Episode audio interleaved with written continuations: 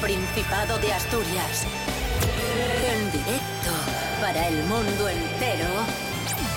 Aquí comienza Desayuno con Liantes. Su amigo y vecino, David Rionda. Buenísimos días Asturias, hoy es miércoles 10 de noviembre de 2022, en este momento son las seis y media de la mañana, estamos en Desayuno Coliantes en RPA, la radio autonómica de Asturias. David Fernández, un día más, muy buenos días. David Rionda, otro Hey. día más aquí, feliz año. Santi Robles, buenos días, deja el móvil, Buenos días. concentración. Y gracias por eh, permitirme venir de nuevo. Eh, estaba atendiendo asuntos. Pero si lo estás deseando, Santi. Hombre, yo me lo paso como un enano. Hombre. ¿Qué tal Rubén Morillo? Muy buenas, ¿qué tal? ¿Cómo estáis? ¿Qué tiempo tendremos hoy en Asturias? Pues hoy vamos a tener sol, hoy acabo muy pronto. Vamos a tener un día ahora alguna nube por la mañana, pero durante el resto del día vamos a tener sol. Eso sí va a hacer fresquín, abrigaivos, porque 4 grados de mínima, máximas que no van a pasar de los 17. Desayuno con liantes, ay, lere, lere, lere. Desayuno con liantes, ay, lere, lere, lere. Desayuno con liantes, ay, lere, lere, lere. Desayuno con liantes, ay.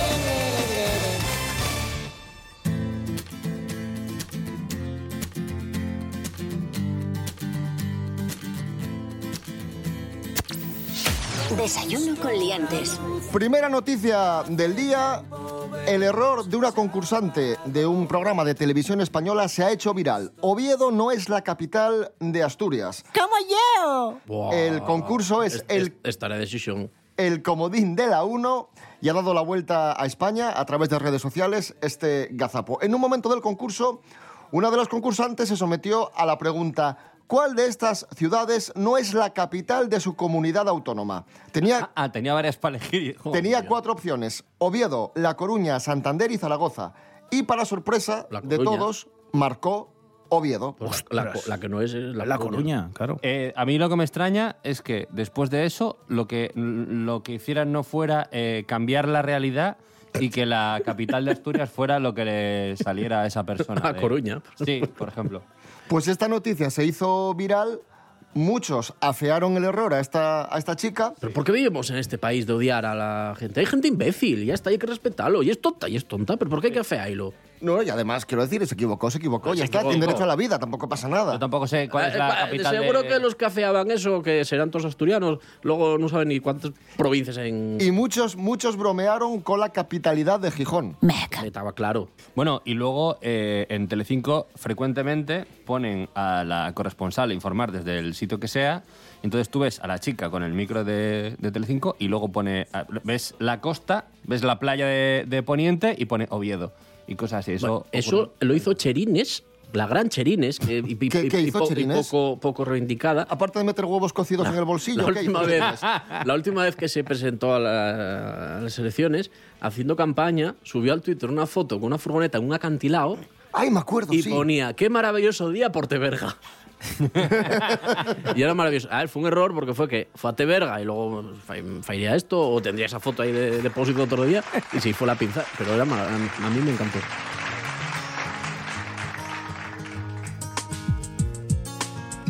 Dejamos el mundo de la televisión para adentrarnos en el mundo del cine, del cine olvidado. Y lo vamos a hacer con una persona que ya está en nuestro estudio.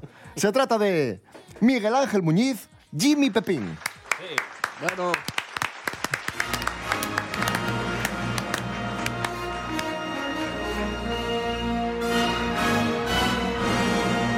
Cine español, hoy en celuloide maltratado, hoy rescatamos una película de Almodóvar, año 1987, La ley del deseo. y muy imperfecta. ¡Cállate! Maricones, me las van a pagar. Miguel Ángel Muñiz, muy buenas. Buenas, hombre, ¿qué tal? ¿Por qué recuperamos esta peli de Almodóvar? Bueno, a ver, yo creo que está bien recuperarla, por un lado, porque a mí el Almodóvar que me parece más interesante es fundamentalmente el de los 80. A partir de Kika y todo eso, incluso, no sé si ya Matador, más o menos por esa época, digamos lo que son finales de los 80, primeros 90, para mí empieza a bajar y luego ya el resto no me parece tan no me parece tan interesante no digo que esté mal digo que a mí no me parece tan interesante la ley del deseo igual que otras pelis de Almodóvar de la época aunque luego posteriormente lo recupera en la piel que habito y en alguna más es realmente es un thriller, es una película de, de- de- no, no, sé, no de misterio, pero es como de intriga. Una intriga criminal al final, de celos, de bueno, del deseo, ¿no? Que dice el título. Y en este caso, un reparto yo creo que bastante bien escogido. Fíjate que alguien como Banderas en el 87 no era ni mucho menos una estrella, era un tipo que estaba empezando a labrarse un camino. Eh, y sin embargo está muy bien, o sea, está casi más creíble que luego en muchas películas posteriores. Eusebio Poncela, que ya era un hombre ya consagrado después de Arrebato y, demás, haciendo de, un- director, escritor de obras de teatro y de cine. Carmen Maura haciendo de un transexual. Y sorprendentemente, Manuela Velasco, la sobrina de Concha Velasco, en el único papel que le he visto donde está bien. Pero era muy... muy Tenía, no sé, niña, ¿no? 13 años, 14 Claro, claro. tendría. Evidentemente tiene todos los temas de Almodóvar, aparte de sus canciones, como Voy a ser mamá y todo. Eh, pues tiene todos los elementos desde mezcolanza, desde el cine americano de los años 50 y 60, eh, referencias a gente como Halley Mills, y luego tienes pues un altar a la Virgen, cosas pues esta mezcla loca de Almodóvar, ¿no? Que le daba esa personalidad y ese carácter que a mí me, me llamaba, no sé, me parece que es un poco lo, lo que le da la identidad y sobre todo cuando cuenta historias de gente que no son grandes dramas humanos, porque llega un momento que quiere contar como el gran drama humano y piensa que está haciendo películas como de Rossellini o, de, de Vittorio De Sica, ¿no? Hay unos grandes dramones italianos y claro, Penélope Cruz mm, no es eh, comparable a las grandes actrices italianas, ¿no? Él cree que sí, pero la realidad es que no. Y empezó a ser menos interesante en el momento que Almodóvar decidió que tenía cosas importantes y contundentes que contar. En vez de contar esos dramas cotidianos, que yo creo que al final son tan reales, tienen tanta, tanta humanidad, que acaban siendo todavía como más grandes. No necesitas hacer Lady Macbeth, ¿no? Al final. O hacer una cosa de García Lorca tampoco. Y ya te digo, yo creo que es una película muy interesante, de las últimas grandes películas para mí de, de Almodóvar. Pues ahí está La Ley del Deseo, 1987, peliculón de Pedro Almodóvar. Miguel Ángel Muñiz, gracias. Venga, chao.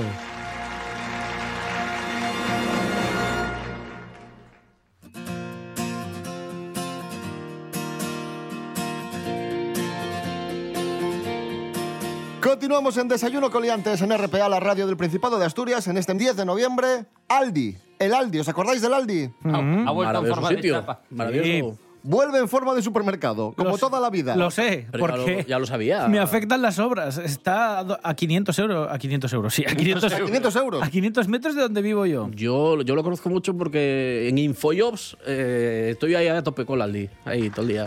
Pues atención porque Aldi llega a Asturias. Lorena Rendueles, buenos días. Buenos días, David. Buenos días, liantes. Llega a Asturias la cadena de supermercados Aldi, concretamente a Gijón. El primer supermercado en nuestra región tiene prevista su fecha de apertura el próximo 16 de noviembre y estará ubicado en la carretera carbonera 325, esquina con la calle Alicia Concepción Álvarez. El nuevo establecimiento contará con un espacio de casi 1.000 metros cuadrados y un equipo de 11 colaboradores. Con esta apertura, Aldi ya estará presente en todas las comunidades autónomas del país. El nuevo supermercado ofrecerá a los vecinos de Gijón productos de calidad al precio más bajo posible. Contará con un surtido de cerca de 2.000 productos, de los cuales un 86% serán marca propia y un 80% de origen nacional, también de aquí, de nuestra región. Aldi llegó a España en 2002 y actualmente cuenta con más de 380 supermercados en nuestro país. Además de la apertura de Gijón, tiene previsto abrir 40 tiendas más antes de que acabe el año, para cumplir así con su compromiso de seguir creciendo y generando empleo estable. Hasta la próxima, aliantes. Gracias, Lorena Rendueles. Vamos a poner música. A este miércoles, música asturiana como siempre, lo vamos a hacer con el asturiano Javier Minamontes, Jaudi, y su tema I Will Do It.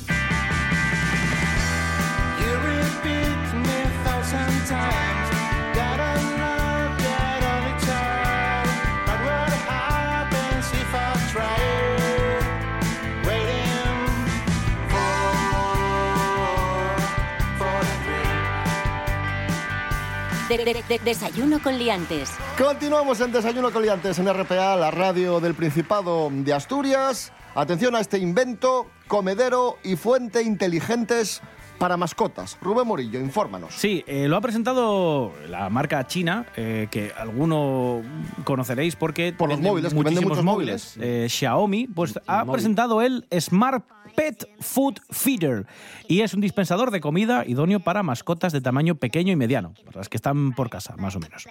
Eh, es un dispositivo que está controlado a través de una aplicación y que suelta pienso automáticamente en dosis predefinidas que tú previamente le programas. Dices tú, pues mira, el perrín come tantos gramos de pienso a la hora de comer. Y entonces, pues este aparato lo que hace es eh, suelta el pienso que le hace falta a las horas que tú programas. Puede ser muy útil, sobre todo si tenemos una mascota que tenga que seguir una dieta estricta y no estamos en casa, porque se puede hacer a distancia, ¿vale? Eh, también hay otro dispositivo que acompaña a este, que es el Smart Pet Fountain. Fuente, ¿eh? porque igual que come tendrá que beber el bicho. ¿eh? Entonces es una fuente de agua automatizada con un pequeño depósito que tiene dos litros tiene un pequeño grado de, in- de inclinación de, de unos grados para facilitar que todos los animales puedan beber. O sea, es una especie de dosificador automático. Eso es, de para que comida no coman uno de golpe. y de bebida el otro. Eso es. Bueno, pues está bien, ¿no? Está muy bien. Sí, lo hay para humanos, para humanos. Hombre, supongo que si en el cazuelo ese donde va el pienso pones croquetas, pues te las dispensará bueno, igual. bueno, yo- la, que- la yo es que comida creo- no se raciona. Y yo es que creo que se están cerrando mucho el negocio ahí, el mercado, con las mascotas. Eres un cara dura impresionante.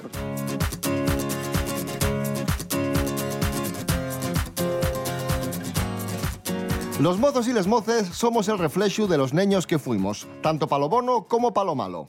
Una investigación pone de manifiesto que los niños que llevamos dentro están más presentes en nos de lo que creíamos. Hanna Suárez Morán, buenos días. Bones, David. Seguro que lo pensábamos muchos, pero ahora acotas eso de que una infancia complicada refleja una vida adulta, una vida pues también complicada. Así lo dice una nueva investigación de metaanálisis liderada por los investigadores del Instituto Hospital del Mar de Investigaciones Médicas, que concluye que sufrir un trauma en la infancia triplica riesgo de trastornos mentales en la vida adulta. La investigación analizó pues, a 14 personas eh, y les em, metaanalizó además mm, en cuestiones muy especializadas y muy técnicas que abarquen todo el abanico de trastornos mentales existentes.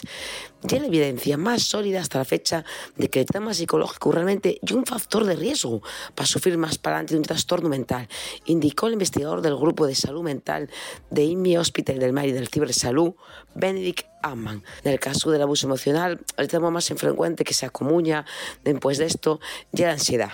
Pero también existen en relación a otros traumas infantiles y otras patologías, mm, como la psicosis, el trastorno obsesivo, el trastorno bipolar. Entonces, de estas resultancias, la psicóloga y investigadora del IME Hospital del Mar, Bridget Ho, considera que es necesario un abordaje de los pacientes que no solo tenga en cuenta los factores físicos, también toda su historia, para saber hasta dónde, mm, qué pasaron, para saber hasta dónde llegaron.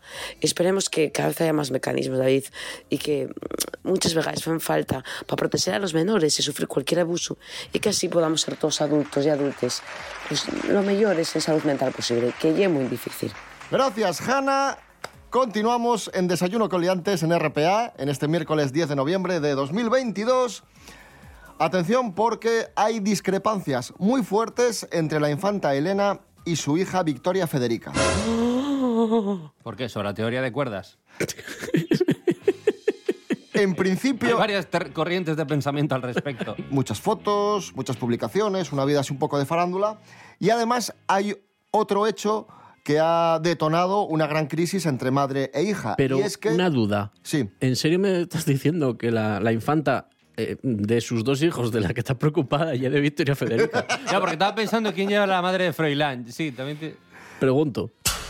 Y atención, ¿sabes, ¿sabéis lo que ha pasado? Que Victoria Federica ha dejado los estudios, ha abandonado la universidad. ¡Oh! ¿Quién se podría imaginar un Borbón sin estudios, eh? Vaya, vaya. Pero que ¡Qué le va, sorpresa! Le, le va a hacer mucha falta estudiar a esa persona. No tiene. no sí, tiene ¿qué será, ¿qué será de ella? Igual acaba haciendo pizzas o algo. Victoria Federica, buenos días. Hola, ¿qué tal, lacayos? ¿Cómo os va?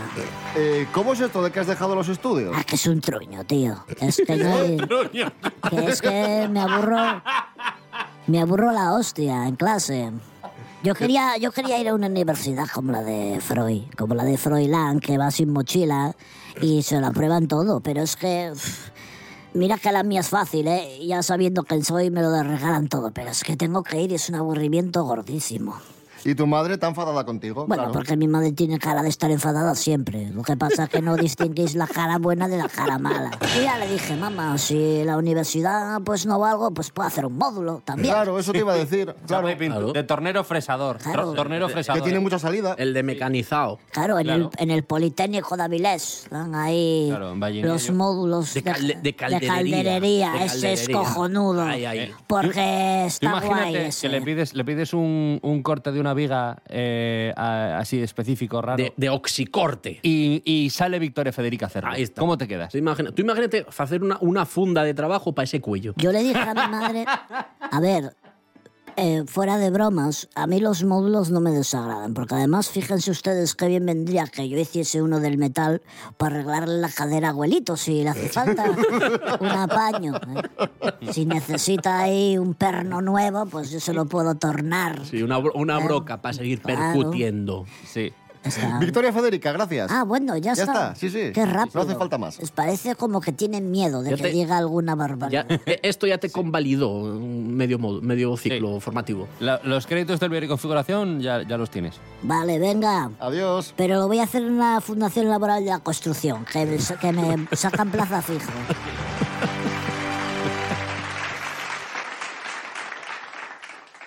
Y seguimos hablando de, de jóvenes eh, famosos, importantes, relevantes. Hoy cumple 36 años un niño prodigio de la televisión española. Bueno, soy un poco mayor, ¿eh? Pero Faltó su. Nada más y nada menos que Aarón Guerrero, el actor que interpretó a Chechu en pensé- Médico de Familia. pensé que, ibas a, venga. pensé que ibas a decir Aaron Carter y te iba a decir, estás un Bueno, poco no, no. desactualizado.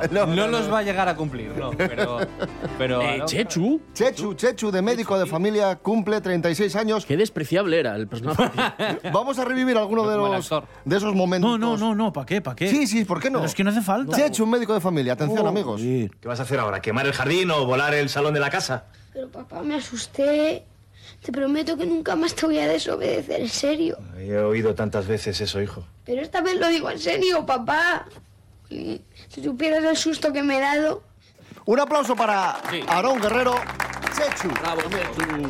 E hilando, hilando con este cumpleaños maravilloso, Claro. vamos a escuchar una canción que nos va a presentar Santi Robles. ¿De quién se trata y qué canción es? Adelante. Llega el momento álgido del programa, lo que todos estabais esperando. Eh, el, el artista, el artista del siglo XX y XXI y los que lleguen, porque ojalá sea inmortal, Joder, es que lo veo venir quien, quien interpretó al padre de Joder. Chechu, al doctor Martín, entre otros, eh, el gran Emilio Aragón, a.k.a. Bebo San Juan. eh, ¿Pero qué vamos a escuchar, Santi Robles? Vamos a escuchar una canción en la que eh, se habla de- de- del amor, de las relaciones entre personas y de lo bien que combina el pan y la canela. Pero, cua- pero ¿cuál? Venga, ya. Pan y Pan y canela. canela. Bebo San Juan.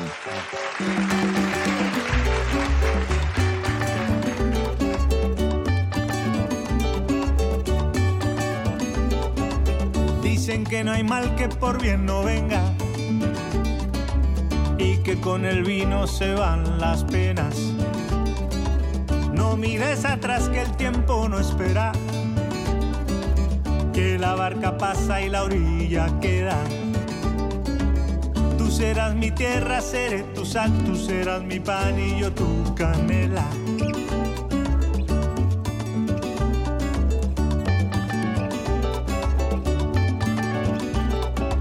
Si el camino es duro, no te detengas.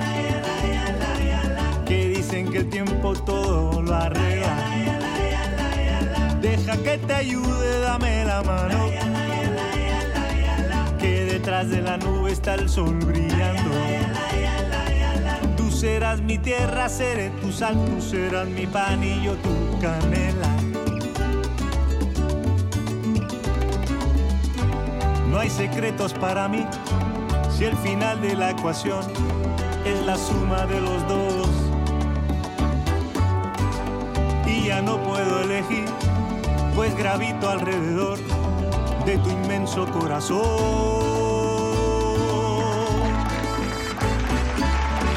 Seguimos en Desayuno Coliantes en RPA, la radio autonómica. Finge un infarto para tratar de robar a un conductor que le llevaba a Luca. Picaresca Hijo puta, tío. interpretación. Perdón. Sí, sí, sí. eh, bueno, tal cual. Jorge Aldeitu, buenos días. Muy buenas, liantes. Hoy os vengo a contar una cosa que pasó hace unos días en Oviedo. El titular de la noticia dice así: Finge un infarto para tratar de robar a un conductor que le llevaba a Luca. Pues sí, un hombre fingió tener un infarto para un conductor por la calle. El conductor obró de mil amores y le quiso llevar al hospital. Lo que pasa que este hombre a la altura de Teatinos le dijo al conductor, "Mm, para y dame la cartera. Era todo eh, una triquiñuela para intentar hacerse con el dinero del conductor. Acabaron forcejeando. Tal es así que esta persona que, fingió el infarto abrió la puerta del conductor, lo echó a patadas y quiso robarle el coche, cosa que no pudo porque era un coche eléctrico. Y la historia no acaba ahí, sino que luego se fue corriendo y atacó a dos chicas para robarle el bolso a una de ellas. Y acabó atacándola con unas barras de acero. Terrible que pasen estas cosas, pero bueno, lo cogieron, el acusado está en prisión provisional y sin fianza. Y menudo susto que debieron pasar todas estas personas. Un saludo amigos. Gracias, Jorge Aldeitu. Serapio Cano, Agenda Cultural, buenos días. Hola, buenos días. Voy con la... ¿Me van a interrumpir? Sí, te vamos a interrumpir. Te está haciendo burla, ¿eh? Porque si me van a interrumpir, yo cojo mis cosas y me voy y, bien, y hace bien. la agenda cultural su p. qué, qué fácil. Vaya introducción, ¿eh? Sí, sí, De- sí. De la agenda cultural. Bueno, está bien. A ver, voy a llamar a mi madre. A ver, Agenda Cultural, Serapio Cano, adelante. Gracias. Bueno, vamos a empezar hablándoles de música con el cantante Izaro, que va a estar en la Sala Gong de Oviedo hoy eh, a las 10 de la noche. Eh, Hoy miércoles 10 de la noche en Oviedo. hoy no es miércoles, hoy es jueves. No, hoy es miércoles. Hoy es jueves 10 de noviembre. Si usted ni siquiera sabe... Ah, sí, perdón, perdón, hoy es jueves 10 de noviembre, perdón, perdón. Bueno, es que, a ver... Hoy es jueves 10 de Yo noviembre. trabajo con mierda, es que, es que no se puede remediar ¿Y esto. quién, quién ye? Izaro. Izaro es, es un... Es cantante. Es, sí, de Vizcaya. Me acuerdo cuando veía las películas, ¿no te acuerdas de Izaro Films? Cuando veíamos las películas de, Y de el- pájaros y esteso. Y el famoso eh, estadio Bueno. Muro de Izaro. Su- subió un vídeo a YouTube en 2014 El Izarillo de y en menos de un mes tuvo ya miles y miles de visitas. Su, su trabajo Paradise se Y cuando se hizo escogió, unas alas de cera Ízaro. eh, se escogió su trabajo para formar parte de la banda sonora de Picadero, que fue una de las películas eh, reconocidas en el Festival de Cine de San Hablando de Sebastián. picaderos. Picadero la hizo Jimmy Pepín. ¿verdad? Bueno, yo con, es que yo con esta gente no. Hombre, vamos a dejar a Serapio Cano Bayer a dar la agenda. También hoy jueves 10 eh, a las 10 en La Salvaje en Oviedo va a estar Molina Molina. Hablamos de pop, rock. Molina Molina. Sí, Molina Molina es ¿Y el nombre es artístico. de es y un chico, además. Eh, fue el líder y el compositor de la banda granadina de metal Voynich, pero ahora se ha reinventado, tiene pues. Si se apellida Molina, estilo. ¿por qué los padres le pusieron Molina de nombre? Pues no lo sé, pregúntale a él o a su p madre también por interrumpir. Eso es lo que a mí me está explotando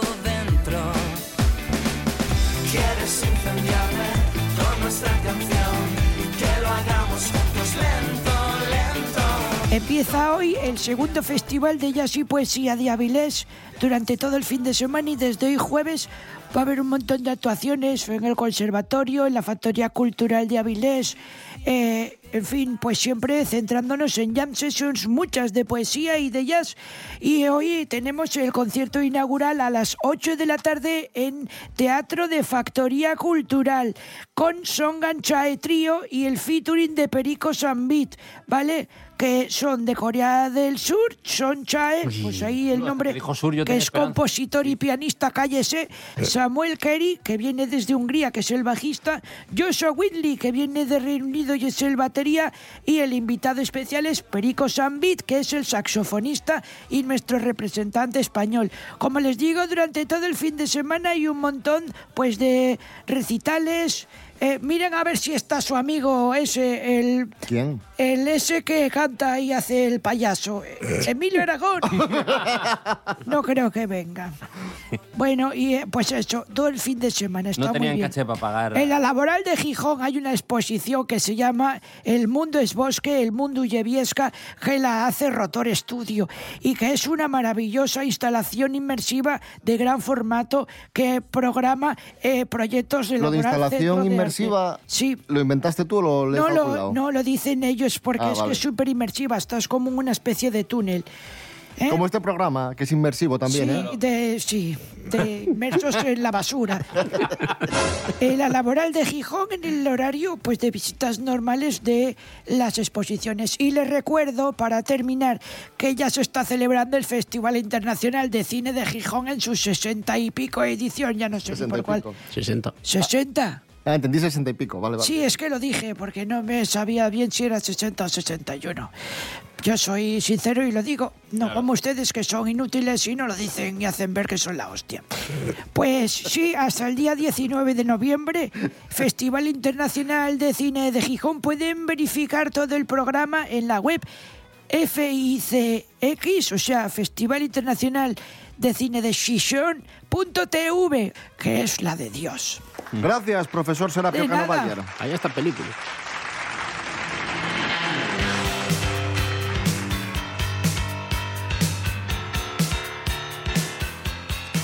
Oye, ¿qué os parece si despedimos el programa, ya que hablamos antes de Aaron Guerrero? Rendimos homenaje a Aaron Carter, que acaba de fallecer, el hermano de Nick Carter, que fue niño prodigio en su momento. Bueno, niño prodigio, tuvo mucho éxito. El hermano bueno, de Nick Carter cantaba un poco. Cantaba, bueno, tuvo cierto está. éxito con I Want Candy, una canción del año 97. Y vamos a escucharla para despedirnos. Hacía falta. Sí, hombre, ¿por qué no? ¿Qué demonios? Claro. Mañana a las seis y media, más y mejor. Rubén Morillo. David Rionda. Hasta mañana. Hasta mañana. Santi Robles, gracias. Pues gracias a vosotros por no echarme. David Fernández. David Rionda, Rubén Morillo, Santi Robles. Feliz año. Feliz año.